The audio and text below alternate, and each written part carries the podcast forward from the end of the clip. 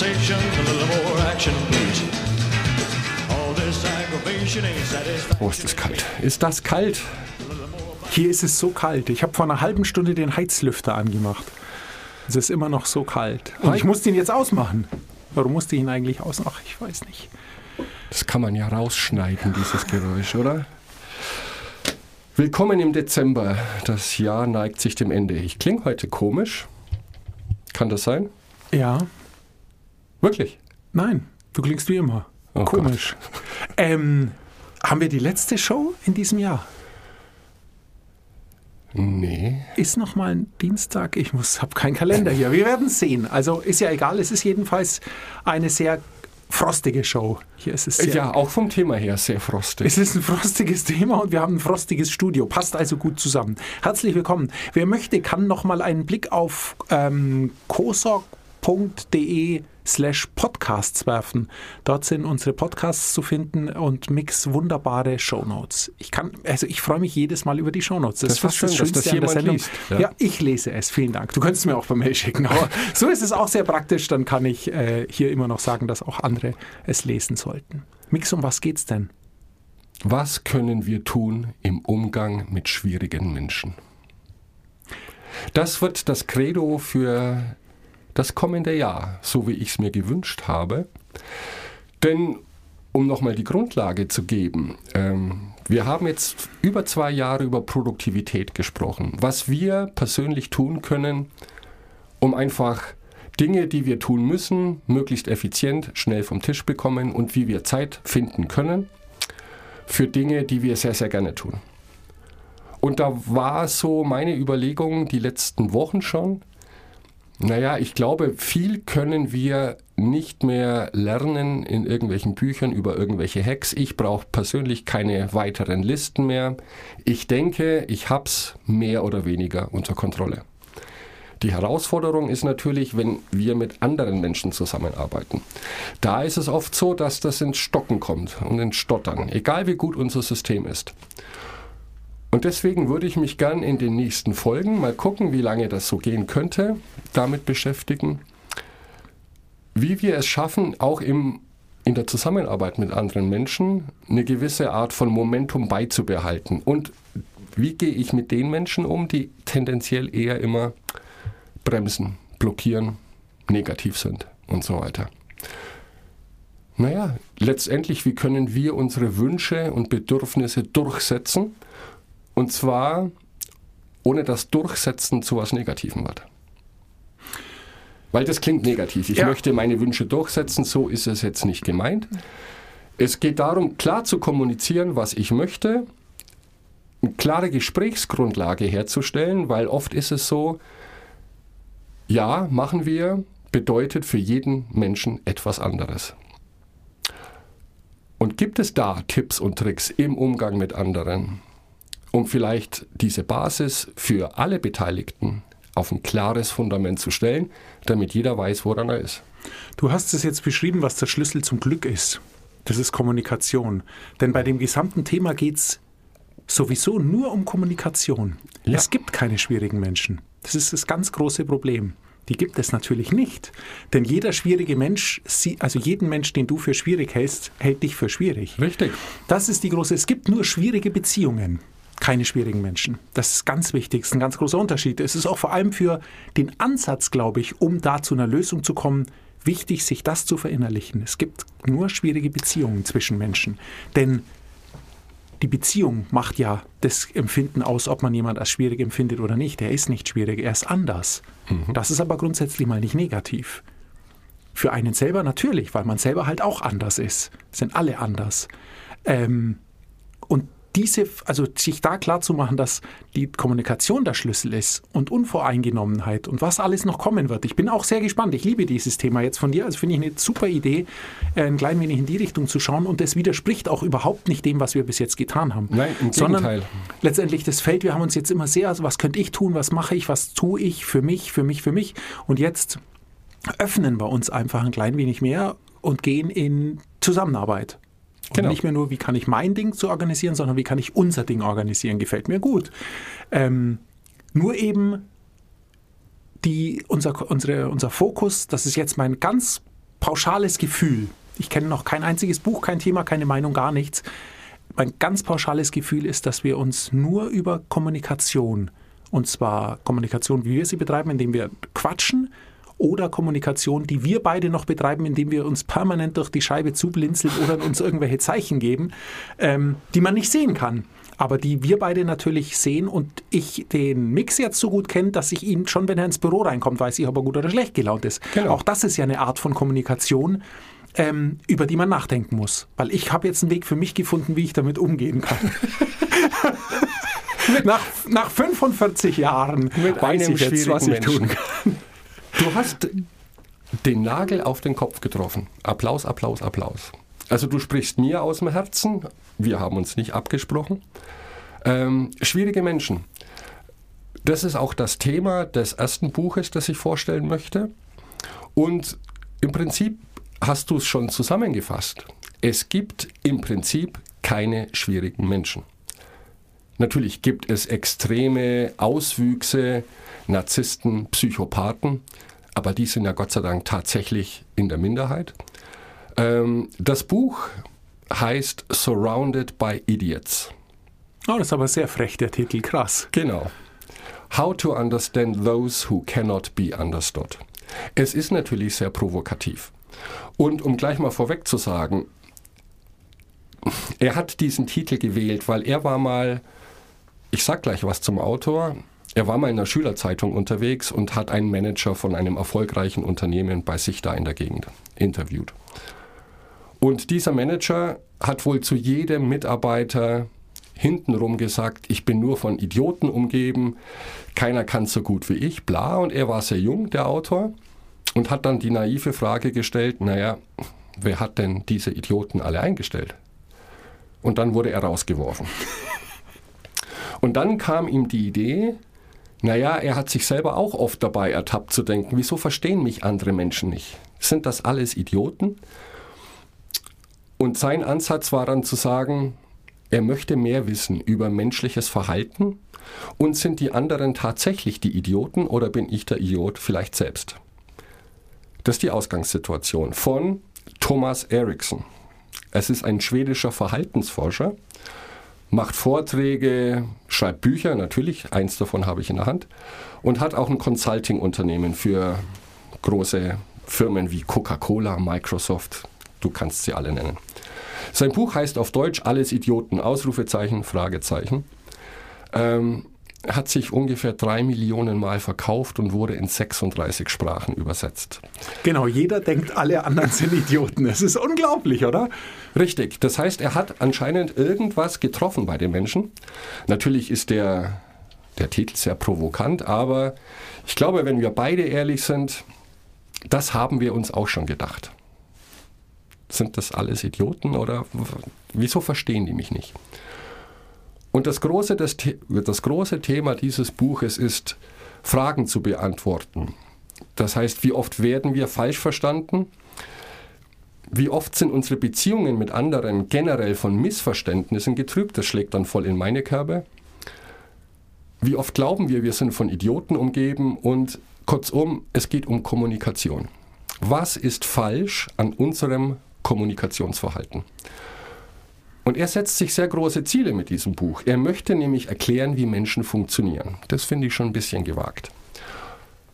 Aber vor allem auch, warum wir oft Schwierigkeiten haben, mit anderen Menschen eine Verbindung aufzubauen. Und Ziel Nummer zwei, wir sollten sicherstellen, dass wir nicht die Idioten sind. Und das ist schon mal ein ganzer, ganz guter Ansatz. Ich habe hier ein Zitat vom Qualitäts- Magasinet, das ist schwedisch und heißt wahrscheinlich Qualitätsmagazin, oder? Hm. Wer dieses Buch nicht liest, ist tatsächlich ein Idiot. Und ich muss sagen, ich bin total begeistert von diesem Buch und von diesem Ansatz. Denn ist es nicht so, dass wir generell Menschen in zwei Kategorien einteilen, nämlich die, die wir mögen und die, die wir nicht mögen. Und zu denen, die wir nicht mögen, gehören auch die, die wir noch gar nicht kennen, denn wir gehen immer von dem Ansatz aus, die müssen sich irgendwie erstmal beweisen, dass sie nette Menschen sind. Ja? Und wir vergleichen uns immer mit allen anderen. Und das ist das allergrößte Problem. Denn egal was wir tun, egal was wir sagen, wir gehen von uns aus. Was natürlich logisch ist, von wem sollen wir sonst ausgehen? Aber genau das ist die Problematik.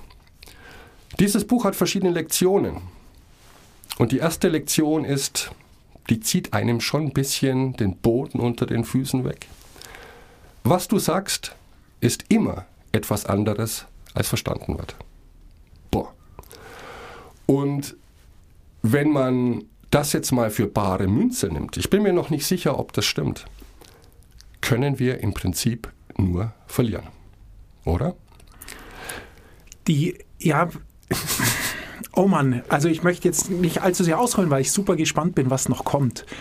Grundsätzlich ist es so, zwei Dinge. Wir sind bei Kommunikation. Da wird es Genau. jetzt das ganze Buch drum gehen, schätze Ja. ich.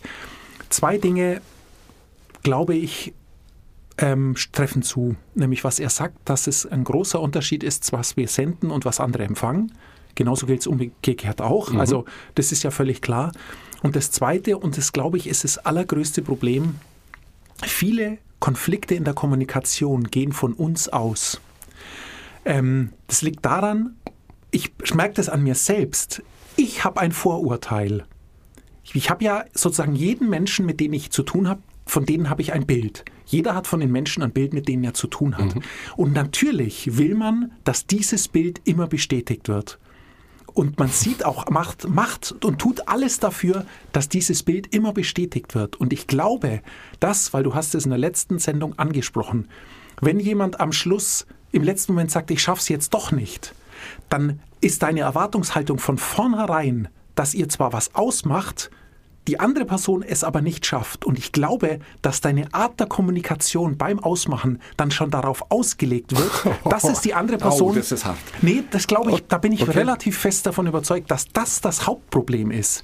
Denn ganz oder in immer wieder auftretenden Fällen will man sich beschweren und will der Gestresste sein und alle erfüllen nicht. Alles Idioten. Und alles Idioten. Und macht deshalb die oder steuert seine Kommunikation deshalb so, dass das passieren wird. Denn gerade was Verabredungen oder das Einhalten von Abgabeterminen angeht, was ich letztes Mal schon gesagt habe, lieber gehe ich anderen auf die Nerven, als dass es mir auf die Nerven geht. Wenn ich wirklich will, dass etwas da ist, dann rufe ich dort jeden Tag an und frage, schaffst du es bis zum so und so vielten? Den Zahn darf ich dir gleich ziehen.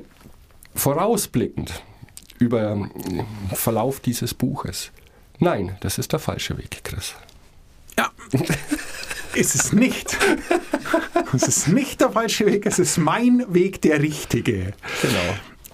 Ich glaube, du, das schön, dass du jetzt mal reingegrätscht bist. Nicht, dass ich jetzt noch übertreibe, aber ich glaube schon, dass da viel, also es liegt nicht an einem. Niemals. Kommunikationsschwierigkeiten liegen nie an einem. Und der Idiot oder die Idiotin, die ähm, Dinge nicht erfüllen in irgendeiner Form oder eben Erwartungen erfüllen, tun sie, weil es so oder hat, es hat den Touch, dass es einfach so gewollt ist von vornherein. Von deiner Voreingenommenheit, von deinem Vorurteil her, dass du erfüllt haben möchtest. Ich weiß es aber nicht. Es ist mir jetzt eben nur eingefallen, weil du gesagt hast, es kommt beim Empfänger nicht so an, wie es der Sender senden möchte. Ich glaube manchmal schon. Vielleicht. Ich kann ja auch nur wiederholen, was Thomas Erikson hier von sich gibt. Ich meine, es sind Verhaltensforscher. Ich komme gleich auf die Idee oder die Theorie dahinter. Aber das ist schon mal das Wichtigste, das ist die Grundlage des ganzen Buches, dass wir uns zu 100% bewusst sein müssen, dass egal was wir sagen, es kommt beim anderen immer anders an. Wenn ich dir jetzt was sage, durchläuft diese Botschaft bei dir schon ganz viele mentale Filter. Ja? Du hast bestimmte Referenzen, so siehst du die Welt, du hast Vorurteile, vorgefertigte Ideen und so weiter.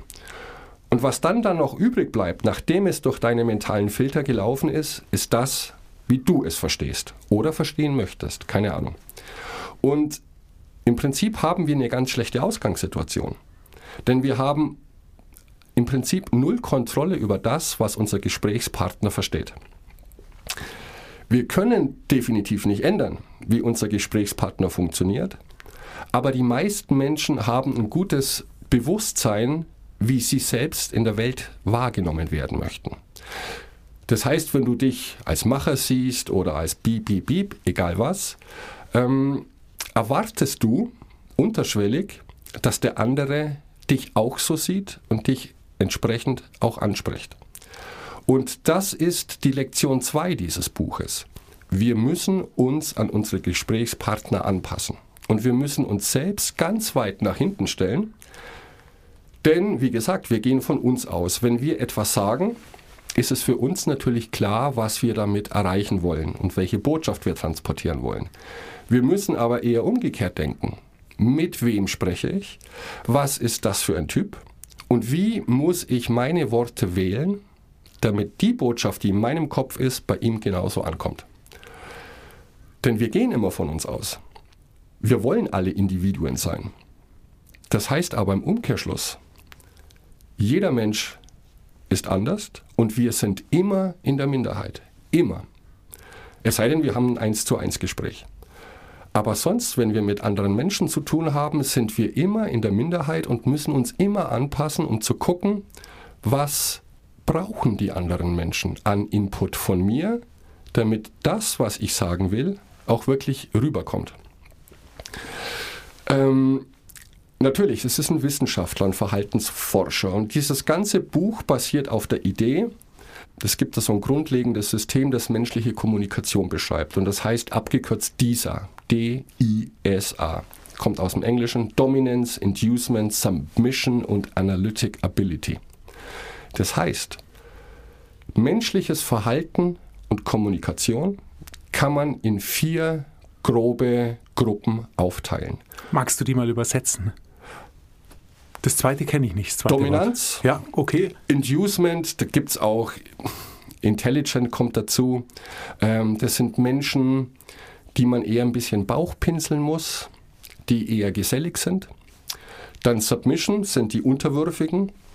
Und es gibt die mit Analytic Ability, also die Analytiker. Okay, danke. Sehr gerne. Das sind die vier großen Verhaltenstypen, nach denen man Menschen einteilen kann. Und das ist jetzt nicht, ich habe da auch erstmal gezuckt, naja, zuerst sagte, jeder von uns ist ein Individuum, ähm, jeder verhält sich so, wie er es für richtig hält und kommuniziert auch so.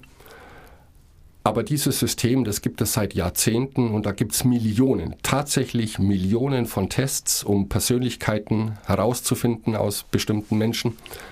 Und die kamen alle zu dieser groben Einteilung. Manchmal sind es 4,5, manchmal 5, aber meistens sind es vier grobe Verhaltensmuster, Verhaltenstypen, die wir haben.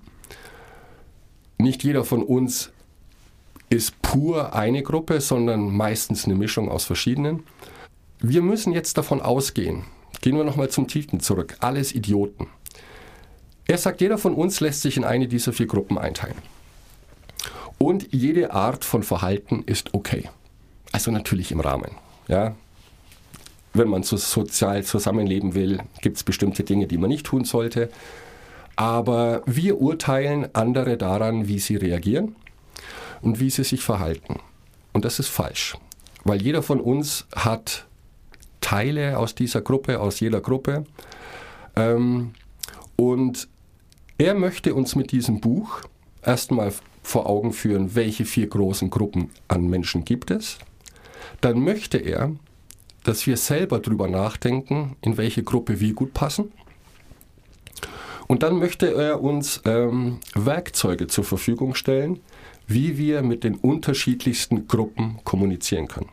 Gehe ich recht in der Annahme, dass ich in meiner Gruppe mich am leichtesten tue? Also wenn ich von den vier Dingern in einem 70 Prozent habe, dann habe ich mit Leuten, die dort auch oder bei denen das auch das stärkste ausgeprägt ist, mit denen komme ich gut zurecht, weil die so sind wie, oder mit ja. dem nahe kommen, wie ich empfinde, wie ich denke, wie ich handle. Genau. Okay. Das ist der große Ansatzpunkt. Natürlich, du kannst genauso sein, wie du sein möchtest oder bist. Dann wenn du mit anderen Menschen zusammen bist, die genauso sind wie du. Schwierig wird es ja und deshalb oft unsere Aussage, das sind doch alles Idioten, wenn wir mit Menschen zu tun haben, die aus einer anderen Gruppe sind. Da ist unser Verhalten, kommt dann vielleicht gar nicht mehr gut an und die finden das gar nicht toll, wie wir sprechen und was wir tun. Du kannst du selbst sein und er sagt auch, wir bekommen von unseren Eltern ja oft mit, äh, behandle andere so, wie du behandelt werden möchtest. Das ist ein hehrer Ansatz, wunderbar, aber der funktioniert natürlich nur, wenn alle anderen so sind wie du, weil die meisten Menschen wollen anders behandelt werden. Nur ist uns das nicht bewusst. Und ich finde das schon ein großer Augenöffner. Da werde ich immer wieder drauf rumreiten. Wir gehen von uns aus, wir denken, wir verhalten uns richtig. Klar, sonst würden wir es nicht tun. Und behandeln andere auch dementsprechend. Und er sagt, äh, äh, äh, das ist Road to Ruin, definitiv. Das kannst du machen, also vollkommen du selbst sein kannst du nur, wenn du alleine in deinem Zimmer sitzt. Und selbst da wirst du wahrscheinlich Dinge tun, die von dir irgendwie verlangt werden, weil es du so gelernt hast. Also behandle andere Menschen so, wie du gerne behandelt werden möchtest. Mm -mm. Ist nicht der richtige Weg, um gute Kommunikation zu betreiben. Es ist fürs Zusammenleben, glaube ich, gut, weil niemand will scheiße behandelt werden, also kann man, muss man auch niemand vorsätzlich scheiße behandeln. Also grundsätzlich find, gefällt Natürlich. mir der Spruch schon. Es ja. ist, da steckt viel Wahrheit drin. In diesem speziellen Thema finde ich sau interessant, was du jetzt gesagt hast. Ähm, weil da stimmt's, da stimme ich dir auch zu. Natürlich darf man sich da nicht vertun. Nur weil ich was sage, heißt es nicht, oder nur weil ich was möchte, heißt es ja nicht, dass andere es auch möchten oder auch gut finden. Ja, mein Verhalten ist ja auch immer richtig oder falsch in Anführungszeichen beide Wörter, je nach Kontext, je nach Situation und wenn wir jetzt bei dem großen Thema bleiben, Zusammenarbeit mit anderen Menschen, ähm, da muss man diesen Spruch ganz anders betrachten. Nämlich andere Menschen so zu behandeln, wie die anderen Menschen behandelt werden möchten. Natürlich alles im Rahmen. Wie gesagt, er schreibt auch am Anfang, das sind jetzt die groben vier Gruppen, über die wir gleich sprechen werden. Er schließt da jetzt Extreme aus. Ja? Psychopathen, Narzissten, das sind krankhafte Verhaltensweisen, die Gott sei Dank sehr selten sind. Ähm, deswegen kann er sich auch leisten zu sagen, jedes Verhalten, das wir an den Tag legen, ist okay. Es mag dir nicht gefallen, aber jeder tut das, was er für richtig hält. Wir müssen uns nur komplett davon abschneiden und trennen, ähm, dass wir glauben, wir haben Recht. Weil es gibt ja diesen sehr klugen Satz, nur weil du Recht hast, bedeutet das nicht, dass ich Unrecht habe. Und auf dem basiert im Prinzip das ganze Buch. Die vier groben Verhaltenstypen, die werden gerne mit Farben beschrieben. Es gibt die Farbe Rot, Blau, Grün und Gelb. Ich sage jetzt mal ein bisschen was zu den einzelnen Farben. Ich denke, wir können uns alle sofort bestimmte Menschen vorstellen, die wir kennen, wo wir sagen 100% rot, gelb, grün. Und um die Kommunikation mit anderen für die Zukunft, das ist ja mein großes Ziel, besser zu gestalten, sollten wir auch überlegen, in welche Farbe passen wir gut. Um dann zu verstehen, mit welchen Menschen können wir gut da können wir so sein, wie wir sind.